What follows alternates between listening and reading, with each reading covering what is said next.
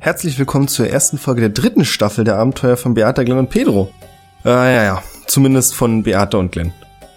Und eigentlich ist es auch nicht die erste Folge, die kommt erst im nächsten Jahr. Es ist eigentlich eher so eine Folge null, die wir nutzen wollen, um euer Gedächtnis ein bisschen aufzufrischen und was Neues zu probieren. Dazu kommen wir aber gleich noch. Könnte nötig sein, weil das letzte Abenteuer war im April 2016, also schon ein paar Tage her.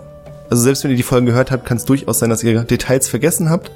Ich kann aus sicherer Quelle sagen, dass Beata, Glenn und Pedro, also Matze, Olli und Reik, haben auf jeden Fall sehr viel vergessen. Deswegen hoffe ich, dass sie sich das auch nochmal antun. Wenn ihr die ersten Abenteuer noch nicht gehört habt, gar kein Problem. Ich werde, bevor der Rückblick anfängt, nochmal Bescheid sagen. Dann habt ihr genügend Zeit auf Pause zu drücken und euch die 26 Stunden der alten Folgen nochmal reinzuziehen. Ja, ansonsten folgt eben eine kurze Zusammenfassung, um euch auf den aktuellen Stand zu bringen. Und danach haben wir was Neues probiert. Wir haben diesmal, also wir sind Matthias und ich, wir haben zusammen eine Geschichte aufgeschrieben und eingesprochen und hätten dazu furchtbar gern euer Feedback. Wenn es euch nämlich gefallen hat, sagt Bescheid, weil ansonsten lassen wir das vielleicht und machen es in Zukunft nicht mehr. Und wenn es euch nicht gefallen hat, gebt uns auch Feedback, weil sonst könnte es so weit kommen, dass wir das normal machen, weil sich ja niemand gemeldet hat und wir denken, es kam gut an. Also Feedback wäre cool, wir freuen uns. Zur Organisation, ich mache wieder den Spielleiter, Reik ist dabei, Olli ist dabei in den bekannten Rollen. Matthias wird eine neue Rolle spielen. Das lasse ich ihm dann aber offen, dass, wenn es soweit ist, sich selbst vorzustellen.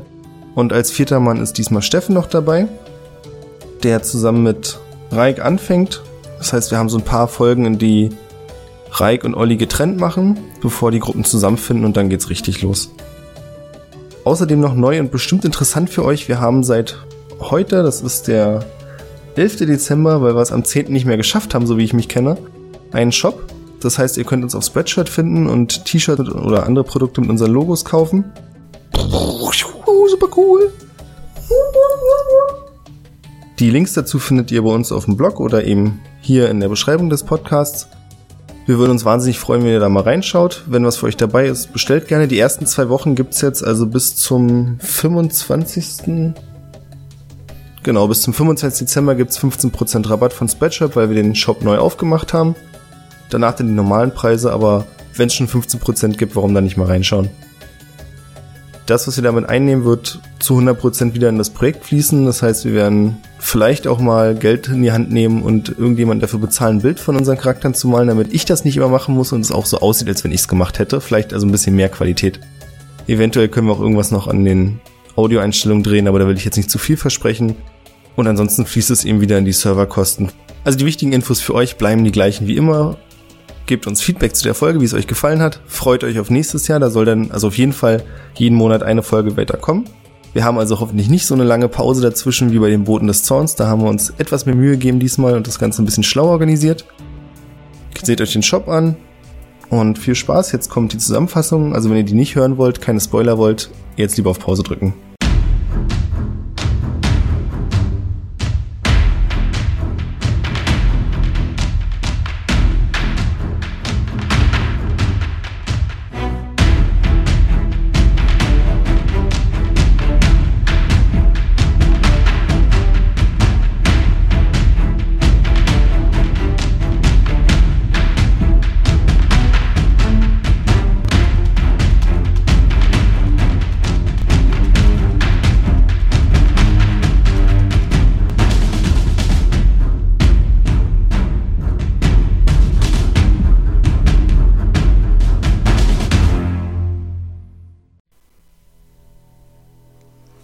Bisher geschah.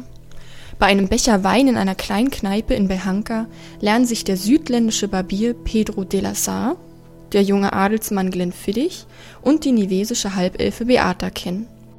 Bald darauf unterbreitet ihnen ein maskierter Fremder ein verlockendes Angebot. Stehen die drei das Gemälde Das Mädchen mit den goldenen Augen vom einflussreichsten Mann Behankas, der auf den Namen Maurizio hört, so wird er sie reich entlohnen. Natürlich wird das Gemälde Tag und Nacht bewacht. Der Raubzug muss also gut vorbereitet sein. Abenteuerlustig beschließen die drei, das Angebot anzunehmen. Da ihnen die Mittel für eine angemessene Unterkunft fehlen, weichen sie auf eine verlassene Bruchbude im Süden der Stadt aus.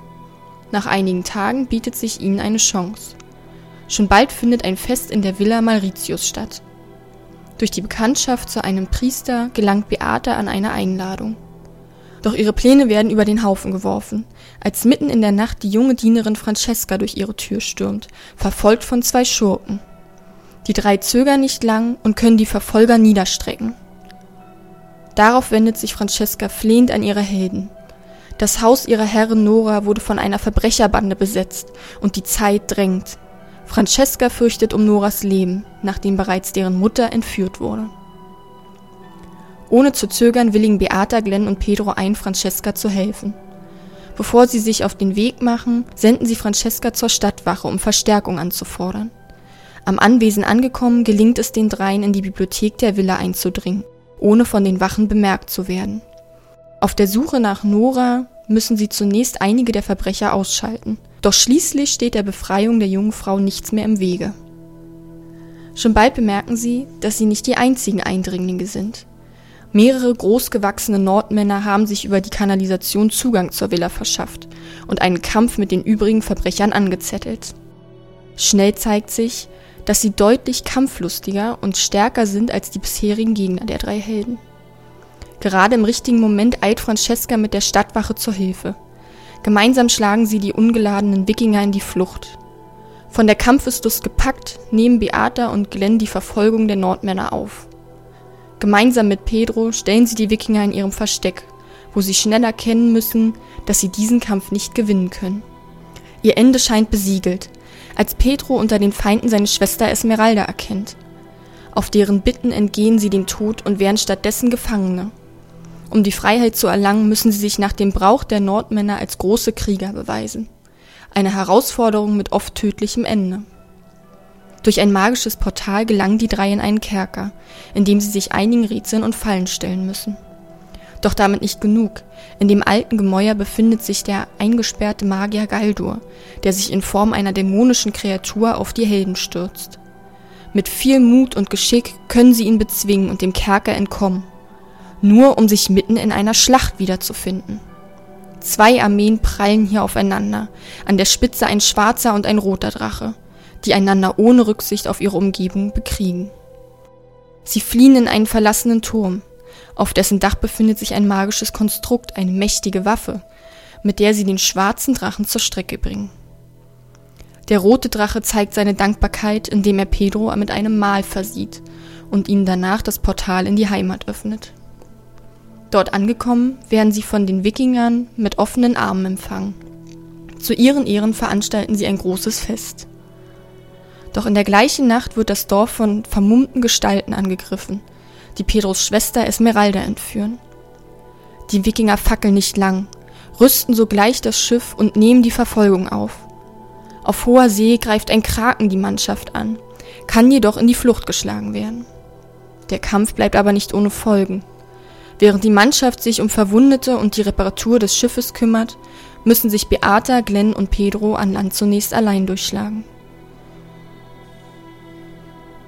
Sie finden einen Auszug aus dem Tagebuch von Galdur, der sich vor langer Zeit gemeinsam mit seinem Schüler Malus einer großen Gefahr stellte und in einer rituellen Zeremonie die Hexenkrone erschuf. Wie diese Geschichte ausging, ist unklar. Das Trio ahnt jedoch, dass Esmeraldas Entführer auf dieser Insel an einem ähnlichen Ritual arbeiten. Für Pedro klären sich langsam einige Fragen seiner Vergangenheit, als ihm bewusst wird, dass seine Schwester ebenfalls eine Hexe ist. Sie begegnen dem Agenten Shima, der auf der Suche nach Kaya ist, einer weiteren Hexe. Gemeinsam machen sie das Versteck der Entführer, ein altes Höhlensystem, ausfindig und dringen unbemerkt ein. Hier ist das Ritual bereits in vollem Gange, durchgeführt von einem Elementarmagier. Die Helden unterbrechen die Zeremonie kurz bevor Esmeralda und Kaya geopfert werden sollen. Der Kampf gegen den Magier eskaliert als die unvollendete Krone ein Portal öffnet und eine grausige Kreatur hindurchschreitet. Zu groß für die Gewölbe bringt dieser Dämon die alten Gänge zum Einsturz und begräbt dabei den Magier und sich selbst. Beata und Glenn können mit Kaya und Esmeralda aus der eingestürzten Höhle fliehen. Pedro eilt dem zurückgebliebenen Shima zu Hilfe. Eine heldenhafte Rettungsaktion, die jedoch sein Ende bedeutet. Beide werden unter einem riesigen Felsbrocken begraben. Die Überlebenden trauern und im Dorf der Wikinger wird eine Gedenkfeier veranstaltet. Beata und Glenn beschließen, danach fortan getrennte Wege zu gehen. Seitdem sind sieben Jahre vergangen.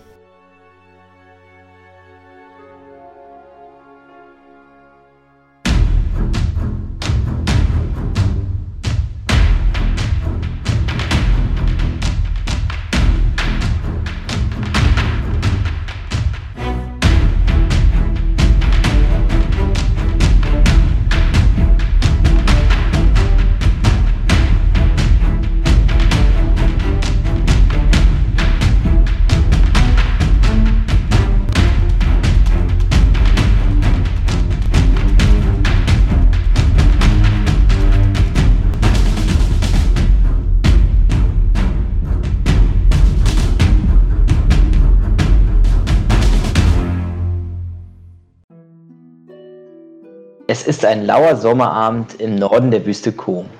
Die kleine Handelsstraße ist zu dieser Jahreszeit deutlich belebter und zahlreiche Händler kehren in die verschiedenen Gasthäuser am Straßenrand ein. Ein Stück abseits des Weges, näher am Fuße der Berge, befindet sich das Wirtshaus am Großen Brocken. Bedrohlich ragt der namensgebende Felsbrocken hinter dem Holzhaus in die Höhe, der mehr als ausreichend groß ist, um es einmal komplett unter sich zu begraben. Doch darauf angesprochen, winkt der Wirt lachend ab. Nicht einmal in 25 Jahren hat sich der Brocken bewegt. So wird er es auch heute nicht tun. Trotz der schlechten Lage finden zahlreiche Wanderer und Händler ihren Weg hierher. Nicht zuletzt wegen dem berüchtigten Schnaps, den der Wirt ausschenkt. Die Stimmung ist ausgelassen, als plötzlich leise lauten Musik an die Ohren der Gäste dringt.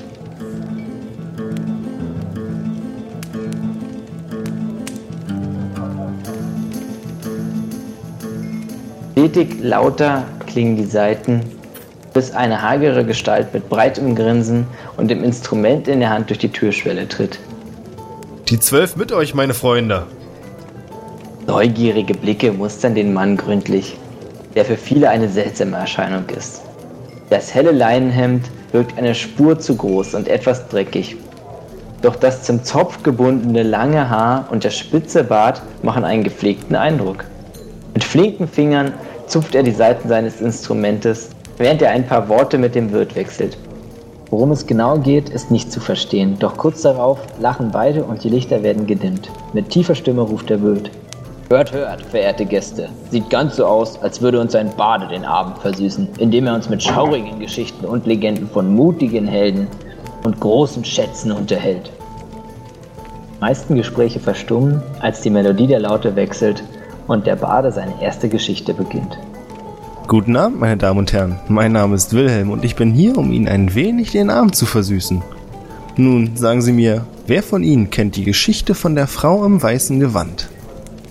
Ein Mann mit nordischem Aussehen in der Nähe des Kamins hebt den Arm und ruft: Eine Geschichte, um die Kinder zu ängstigen. Mehr nicht.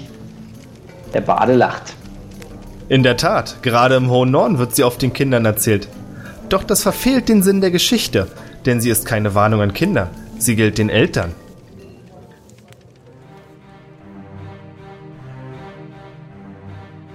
Nachts, wenn die Wolken den Mond bedecken und der Wind sich zur Ruhe begibt, gebt Acht auf eure Kinder. Im Kleid der Schatten wandelt sie, gehüllt in weiße Gewänder, und ruft mit warmherziger Stimme nach den jungen Herzen. Sehnsüchtig starrt sie durch die Fenster, denn eintreten kann sie nicht. An der Türschwelle hängt das Boronsrad, dessen Anblick allein ihr Pein bereitet. Doch durch die Ritzen, durch die Spalte, dringt ihre Stimme an der Kinderohr wie ein lieblicher Gesang. Durch Neugier getrieben öffnen sie die Fenster und erblicken die liebliche Gestalt. Die langen blonden Haare funkeln wie Sterne der Nacht und die Augen ziehen sie langsam in ihren Bann. Am nächsten Morgen ist das Bettchen leer und das Fenster offen. Vom Kind fehlt jede Spur. Manche sagen, sie entführt sie in den Sternenhimmel. Die arme Mutter, der ihre eigenen Kinder genommen wurden. Andere Zungen behaupten aber, die Alte ist ein Dämon, der in die Herzen aus der Brust reißt und sie verschlingt, weil nur die jungen Herzen ihren Hunger befriedigen können. Niemand kennt die Wahrheit, doch eins stimmt gewiss. Die Kinder sieht man nimmermehr. Lange war sie im Norden daheim, verließ nicht die schneebedeckten Gipfel, doch kürzlich erst hörte ich Gerüchte, dass sie auch in dieser Gegend ihr Unwesen treibt.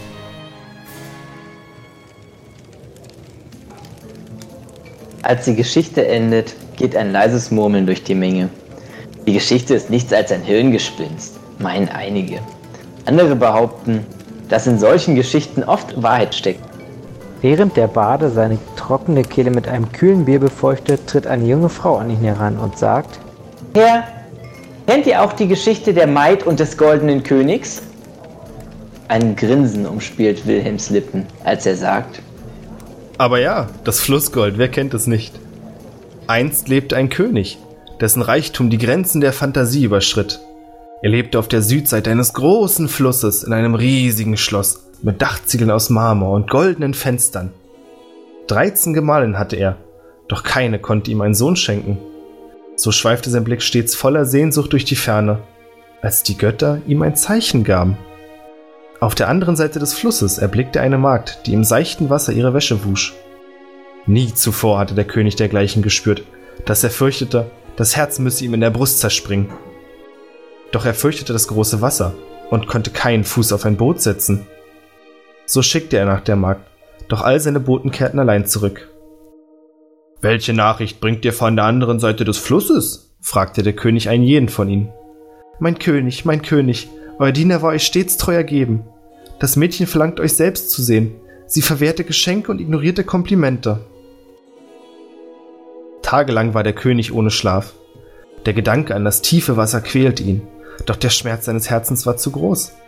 Er holte die fähigsten Zimmermänner des Landes, ihm ein prächtiges Schiff zu bauen. All sein Vermögen floss in die goldenen Segel, das diamantbesetzte Steuerrad und die tiefdunklen Holzplanken. Zwei Jahre arbeiteten die Meister ohne Ruhe, ohne Schlaf, bis das mächtige Gefährt vollendet war.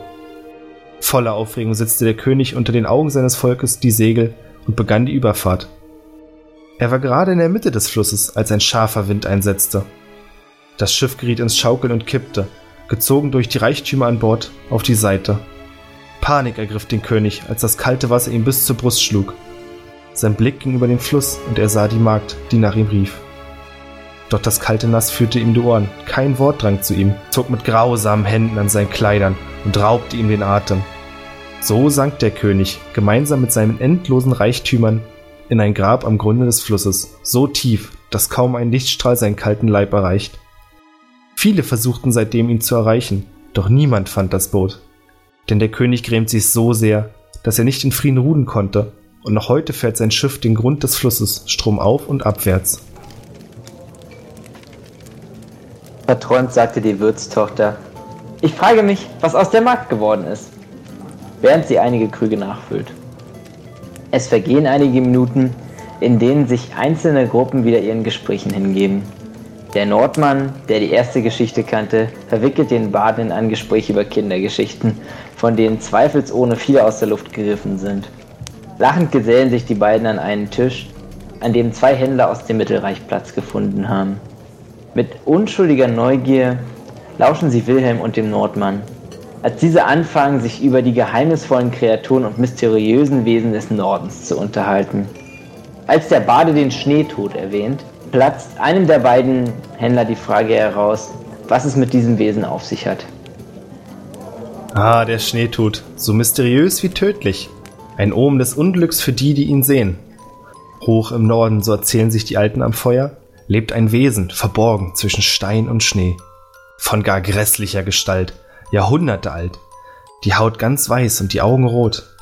Nie erblickt es das Tageslicht, reißt Hunde, ganze Rinder mit sich. Darum hütet euch des Nachts, versteckt euch in euren Häusern und gebt keinen Laut, damit der grausame Schneetod euch nicht findet. Niemand weiß, wie er genau aussieht, doch ab und an finden aufmerksame Wandersleute seine Spur. Zerrissene Tierleiber, zertrümmertes Holz und blutroter Schnee zeugen von seinen Taten. Und doch wird man nicht eine einzige Fußspur finden. Wer ihm begegnet, kann nicht auf Gnade hoffen. An dieser Stelle ändert sich die Geschichte, je nachdem, wie man fragt. Ein Kreis aus reinem Salz wird das Ungetüm absagen. Die einen. Andere schütteln den Kopf. Nur das gesegnete Wasser Boron kann es verscheuchen. Naja, jede Sippe hat ihre eigene Beschreibung des Schneetods. Denn es ist kaum mehr als das, eine Geschichte der Alten am Feuer. Nachdenklich streicht der Händler über seinen Bart. Und doch, von solch zerrissenen Tierleibern berichtete auch einer meiner Söldner einst. Sorgt euch nicht unnötig. Es ist nichts weiter als eine Rude Wölfe. In den frühen Morgenstunden fällt oft leichter Schnee, der ihre Spuren verwischt, aber nicht ausreichend, um das Blut und den Kadaver zu verstecken. Außerdem sind wir hier so weit weg vom Schnee wie vom Meer, lacht der Nordmann. Trotzdem ist dem Händler deutlich anzusehen, dass er sich unbehaglich fühlt. Aus den düsteren Gedanken wird er erst gerissen, als sich der Bade wieder erhebt, um eine letzte Geschichte zum Besten zu geben. Des Nachts erklingt der Kinderlied, legt sich mit warmer Stimme in das Ohr, singt von Heldentaten, singt von großer Liebe, singt von treuen Freunden und Familienglück, führt in wilde Träume, Königreiche der Fantasie, lässt das Herz erbeben, zeigt die Hoffnung hinter allem Schmerz, lässt vergessen, lässt das Leid verstummen. Süßes Glück aus kleiner Flasche wiegt sich golden in deinem Glas. Die Lippen am Nektar mögen Wunder gar geschehen. Nur ein Schluck und alte Wunden heilen.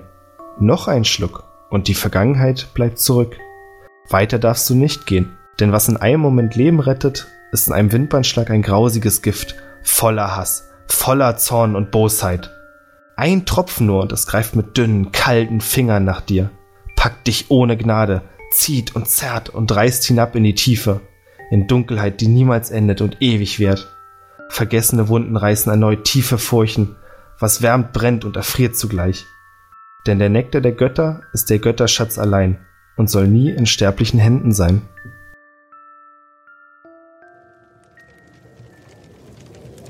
Mit den letzten Worten hebt der Bade seinen Humpen und leert ihn in einem mächtigen Zug aus, wobei ihn die anderen Gäste lachend anfeuern. Es vergehen einige Stunden, ehe das rege Treiben in der Taverne zum Erliegen kommt. Der schreckhafte Händler liegt seit einem Trinkwettbewerb mit der Stirn auf dem Tisch, was den Wirt nicht weiter stört. Soll er seinen Rausch ausschlafen? Der Großteil der Kundschaft ist gegangen, während Wilhelm am Tresen sitzt und gedankenverloren die Münzen zählt, die er als milde Gabe erhalten hat. Der Wirt wischt den letzten Krug aus und setzt sich zu ihm. Scheint er wieder recht erfreulich für dich gelaufen zu sein. Der Bade schweigt einen Moment, bevor er müde lächelt. Es war ein guter Abend, aber es ist schwerer geworden. Der letzte Winter hat die Geldbeutel länger geknotet. Der Wirt greift hinter den Tresen und angelt gekonnt zwei Schnapsflaschen hervor, deren Korken mit goldfarbenen Wachs versiegelt ist. In Sekundenschnelle sind beide geöffnet und er reicht dem Baden eine der Flaschen. Mit dankendem Nicken nimmt Wilhelm den Schnaps an und fragt beiläufig. Und, wie geht's deinem Vater? Der Wirt grinst unweigerlich und nimmt die Flasche wieder von den Lippen.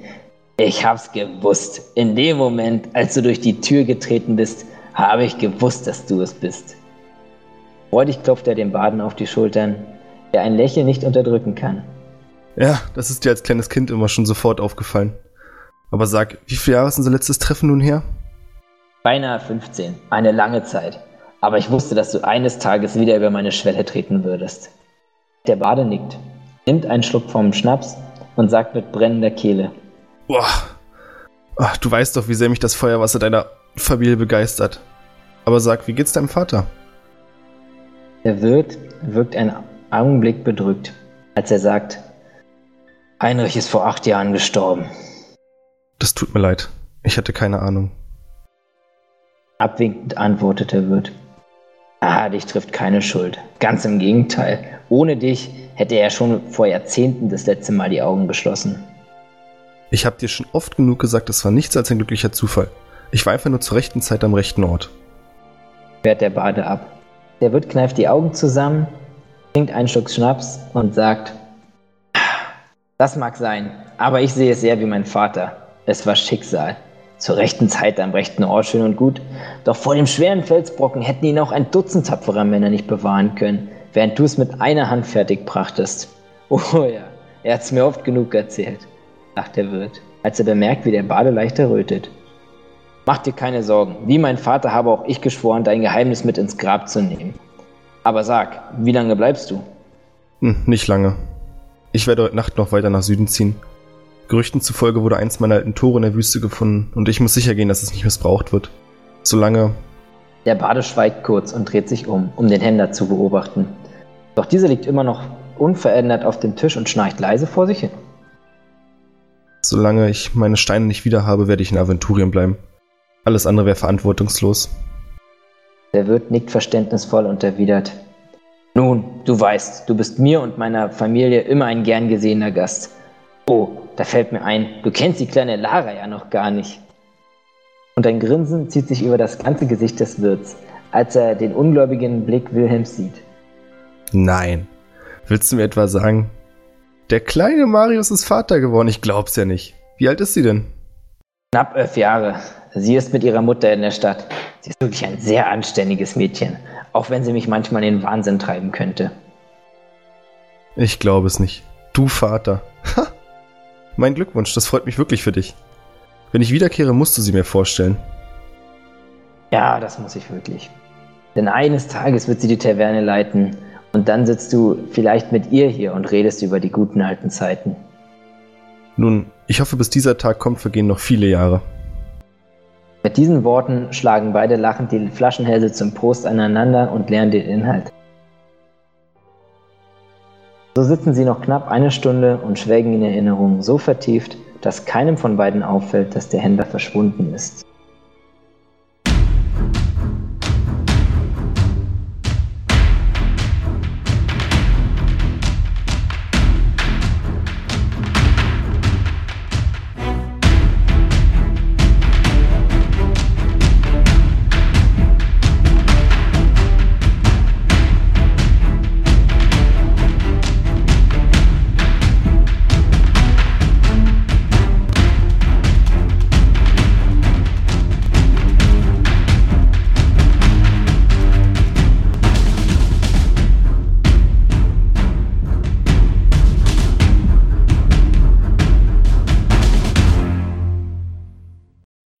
So, das war's erstmal wieder von uns. Und beim nächsten Mal geht's dann wieder weiter mit einer richtigen Runde, in der auch ein bisschen Action passiert und Blut fließt, weil jeder kann Blut gebrauchen.